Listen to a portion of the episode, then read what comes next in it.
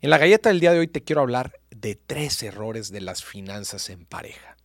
Acuérdate, todos nosotros tenemos diferentes pilares dentro de nuestra vida. Y si un pilar se cuartea, se fractura, algo le pasa a un pilar, afecta al resto de nuestros pilares.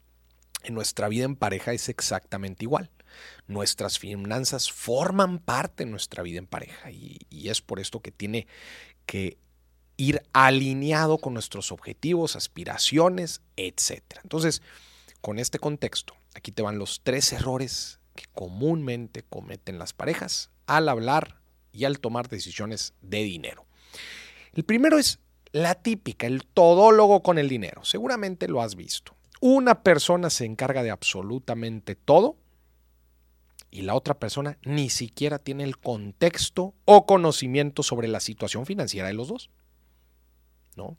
Muchas veces el, imagínate, él gana el dinero y se lo da todo a ella y ella lo administra, pero él no tiene absolutamente nada de idea de los gastos, del ahorro, de nada.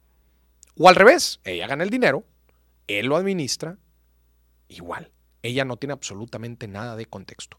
O que uno de los dos tome todas las decisiones otra vez y la otra persona ni sus luces. Esto es un grave error porque los dos tienen que tener por lo menos algo, un contexto básico.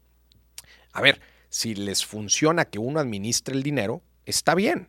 Pero eso no significa que la otra persona pierda contexto completo.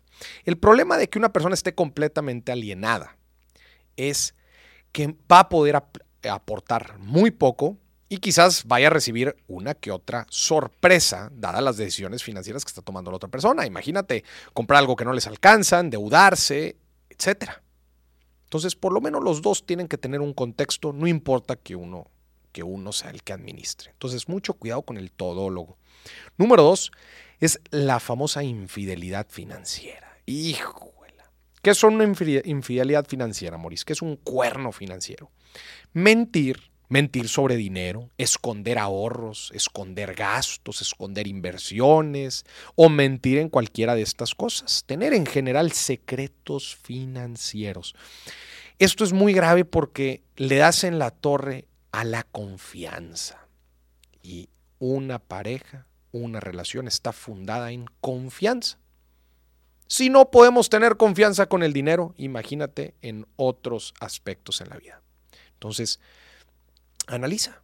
Si es que no te sientes con la confianza de hablar en algún tema, ¿por qué? ¿Por qué no, por qué no puedo hablar de estos temas de dinero con mi pareja? ¿Qué sucede? Y es que este es el tercer gran error. El segundo fueron las infidelidades, infidelidades financieras. Y el tercer error es no tener la confianza, la apertura y la transparencia para hablar de dinero en pareja. Acuérdate, hablar de dinero es hablar de un proyecto a futuro.